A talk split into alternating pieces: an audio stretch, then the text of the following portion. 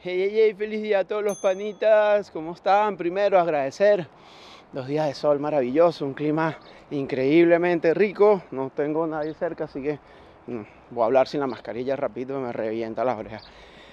Tres minuticos de cháchara, esta vez no vi al trabajo ni vi a la casa, sino vi a buscar la jefa. Estamos de días obligatoriamente libres, sí, estamos cerrados en el box, así que pues estamos aprovechando muchísimo, es lo que quiero conversar en estos tres minuticos y quiero hablarte hoy y que converses y compartas conmigo del primer paso.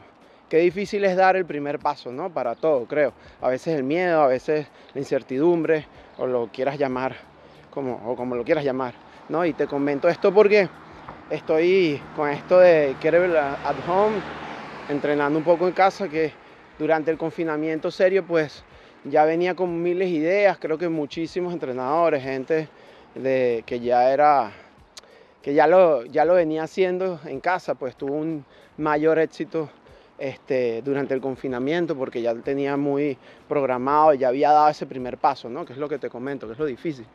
Este, y, y bueno, eh, terminé atreviéndome en esta oportunidad a dar el primer paso, ¿sí? Ponerme así para que creo que el sol no me deja ver mucho, a dar el primer paso, a atreverme a moverme y, y hey, he estado combinando dos pasiones o dos hobbies eh, o dos oficios que ya tengo haciendo durante la mitad de mi vida, que es el tema audiovisual y, y bueno, el entrenamiento físico y, y el coaching hoy en día. Entonces, cuéntame, ¿Cómo te preparas tú para una quizás segunda pandemia o un segundo encierro, encierro? ¿O cómo crees que tu oficio o profesión pueda dar ese primer paso a hacer algo distinto, hacer algo, algo que estoy seguro que lo que haces ya te, llena, te mueve, pero, pero cómo lo puedes complementar, ¿no?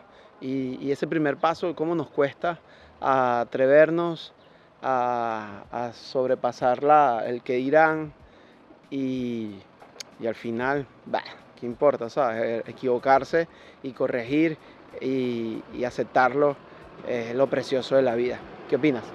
Bye.